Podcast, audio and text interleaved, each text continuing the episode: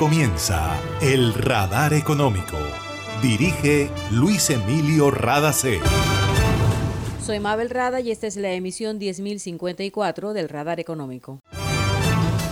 Estos son los temas en la mira del radar. Colombia debe mantener las condiciones de crecimiento que permitan generar más empleo, más ingresos para los hogares colombianos y más impuestos para el gobierno. Ese es el mensaje de la ANDI al nuevo gobierno luego de conocerse el buen comportamiento de la industria manufacturera reportado por el DANE. La dinámica del consumo privado en Colombia se debe a mejoras en el empleo formal, el crecimiento de las remesas y el aumento del crédito. Sobre este tema habla el economista Mauricio Hernández de BBVA. Nuestro director Luis Emilio Rada conversó con el docente e investigador Jorge Enrique Senior sobre lo que se puede esperar del gobierno de Gustavo Petro. Señor dice que el fortalecimiento del aparato productivo es una de las metas del nuevo gobierno. ESELCA es respaldo y confiabilidad para que Colombia pueda transitar por la ruta de la sostenibilidad. Cuando hay energía, todo es posible. Ahí llegó a mi barrio, llegó a mi barrio, la energía que estaba esperando, con la que ahorro para seguir vacilando, todo el Caribe la estaba esperando. Conéctate con la energía que transformará tu barrio. Proyectos que mejorarán la calidad del servicio y te permitirán tener el control de tu consumo. Sí a la energía que cambiará tu vida sin costo alguno. Y yo soy puntual con aire, me acompaña noche y día, porque con aire disfruto la vida. Aire.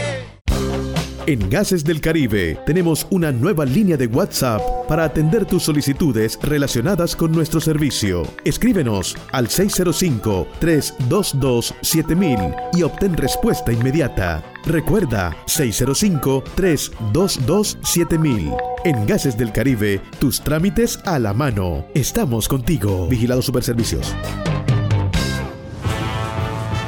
En el radar le contamos lo que está pasando en la economía.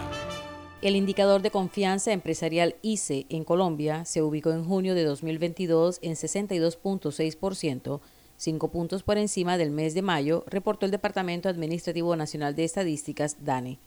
El menor valor en el ICE se registra en el sector construcción con 57.4%. El DANE informó que para junio de este año, del total de empresas a nivel nacional, el 57.7% eran dirigidas por hombres y 42.3% por mujeres. Las empresas del sector servicios tenían la mayor proporción de directivas mujeres, con 45%. Con relación a las ventas del comercio para mayo de este año, el DANE dijo que presentó un aumento anual de 34.8%. También le fue muy bien a la industria manufacturera, y sobre este comportamiento habla Bruce McMaster, presidente nacional de la Asociación de Empresarios de Colombia, ANDI. Es muy relevante el dato que entrega la encuesta manufacturera mensual del DANE para el mes de mayo del año 2022. Recordemos que este indicador compara los datos del mes de mayo del año 2021 con los de este año y nos arroja un crecimiento del 46.2% en producción, un crecimiento en ventas del 45.5% y un crecimiento en personal ocupado del 5.9%.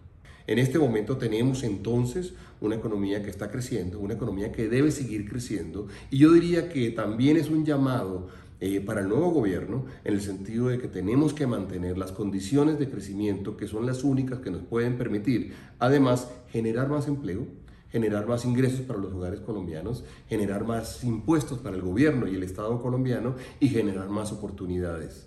Algunos de los sectores que crecen más, el sector de bebidas, el sector de curtiembres, el sector de vehículos, el sector de producciones cinematográficas, el sector de turismo, por supuesto, y de restaurantes.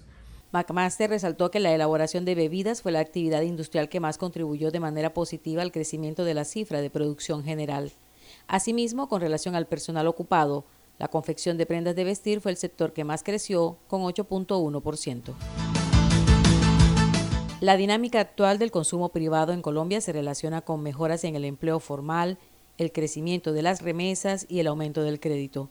Mauricio Hernández, economista de BBVA, cuenta que va a pasar en estos tres aspectos en 2023 que es posible sufran una desaceleración de acuerdo a las proyecciones de la entidad financiera. Nosotros creemos que en 2023 se desacelerará porque habrá un menor impulso global a las exportaciones por lo tanto a la producción local, por lo tanto a la creación de empleo local. En términos de remesas, el menor crecimiento global, especialmente en Estados Unidos, también probablemente limitará el crecimiento de las remesas del año entrante. Y en términos del crédito, como la tasa de interés del Banco de la República está creciendo, también creemos que se va a desacelerar el comportamiento. Por lo tanto, esos factores que están impulsando el consumo durante este año muy probablemente tendrán un menor peso en la aceleración del consumo durante el año entrante y probablemente algunos de ellos condicionarán el crecimiento adicional del gasto de los hogares en 2023. El empleo, ¿por qué decimos nosotros que se ha comportado muy bien y mostramos esa cifra de pensiones de empleo formal? Y esto no solo sucede en, en el empleo formal y en pensiones, sucede en todo el mercado laboral. En el mercado laboral nosotros tenemos que actualmente ya recuperamos la cantidad de ocupados o de empleados que había antes de pandemia.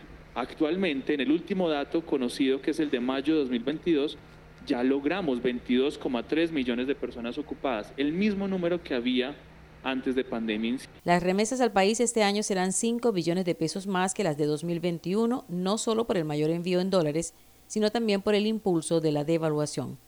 En términos del crédito, que explica el crecimiento del consumo, cada mes tenemos más de 3 billones de pesos adicionales en cartera, en comparación con 2019, cuando era 1.7 billones de pesos, cada mes se crece prácticamente el doble.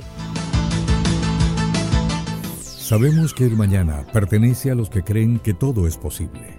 Por eso en GESELCA generamos energía que transforma sueños en realidades y se convierte en fuente de progreso. Somos una fuerza invisible que une, evoluciona y construye futuro.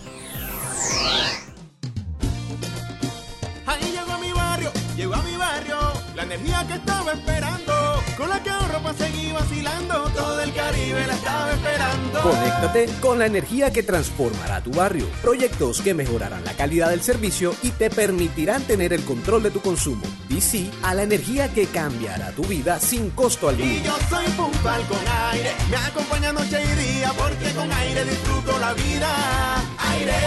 Para reportar escapes o emergencias de tu servicio de gases del Caribe, marca la línea 164 desde tu teléfono fijo o celular y recibe la mejor atención de nuestro personal calificado de manera oportuna y eficaz. Línea 164, disponible las 24 horas, los 365 días del año. También puedes marcar a la línea nacional 018000 91 Tu línea amiga 164 de Gases del Caribe. Estamos contigo. Vigilado Superservicios.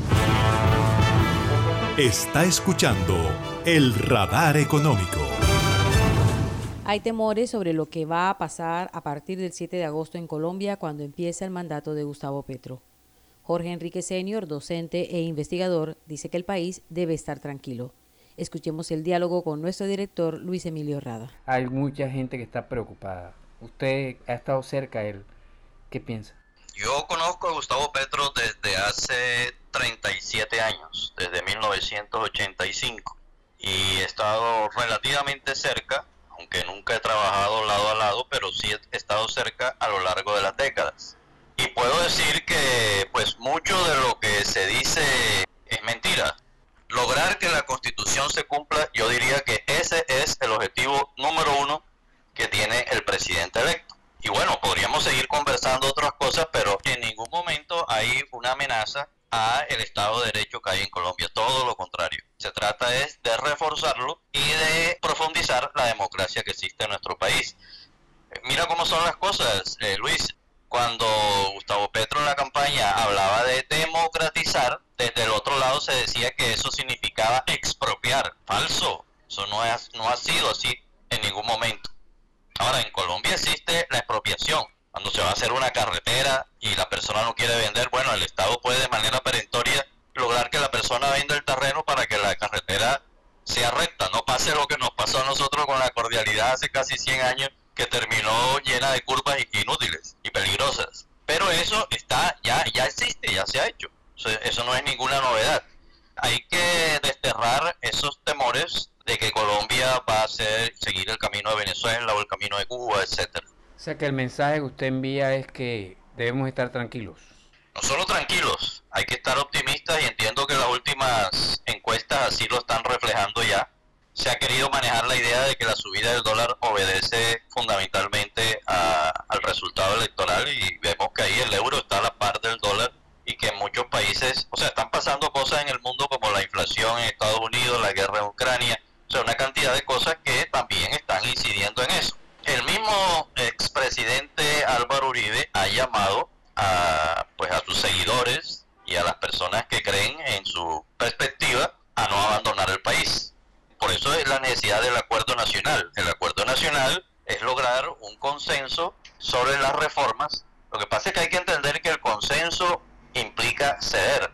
Hay que ceder de parte y parte para lograr una serie de, reformas que beneficien al país en su conjunto, pero sobre todo beneficien a unas mayorías que han estado excluidas y que digamos que tenemos una deuda social con muchos sectores de la población colombiana que se manifestaron en las elecciones, lo hemos visto en videos de, desde las zonas más remotas del país, salió la gente en caminata hasta los puestos de votación porque pues han sido perjudicados evidentemente en, en las últimas décadas, los, los, hemos dejado por fuera de las posibilidades de desarrollo. Entonces yo creo que la apuesta es hacia la reindustrialización del país a un capitalismo productivo, no ese capitalismo rentista, especulativo, sino un capitalismo de tipo productivo Fortalecer el aparato productivo nacional en el agro, en la industria y en los servicios, esa es una tarea que se ha planteado el presidente electo. Y eso es exactamente lo contrario a lo que pasó en Venezuela, que el aparato productivo se vino a pique. Acá lo que se trata es exactamente lo contrario, fortalecerlo porque no puede haber un gobierno que digamos sea cercano a la izquierda que quiera hacer redistribución si no hay producción. O sea, hay que tener primero riqueza para que pueda haber ciertos niveles de redistribución a través de una tributación progresiva que disminuya la desigualdad. A ver si nos parecemos algún día a Escandinavia, a los países escandinavos. Bueno, lo bueno para mí es que está tomando buenas decisiones en torno a los ministros que está buscando. Y pienso que está hablando con todo el mundo y eso para nosotros es importante, para los colombianos. Sí, digamos que hay tres niveles. Hay un nivel que es el, pacto histórico, que se suponía iba a ser el nivel más amplio, pero en realidad se convirtió en una coalición de diversos grupos. En las elecciones lo vimos en marzo y en la primera vuelta. Hay un segundo nivel, que es el Frente Amplio, donde llegan una cantidad de sectores, sobre todo del, del Centro Esperanza. Y el tercer nivel es el Nacional, que prácticamente incluye a todos los colombianos. O sea, el acuerdo nacional es lo que Jaime Bateman llamaba el sancocho nacional, el diálogo nacional. Y después Álvaro Gómez Hurtado llamaba el acuerdo sobre lo fundamental. Que esto es una idea rusoniana, una idea de contrato social, básicamente que establece los factores comunes en medio de la diferencia entre todos los sectores que integramos la sociedad colombiana. Jorge Enrique Senior, aquí en el radar. Y esto ha sido todo por hoy en el Radar Económico. Gracias por su sintonía.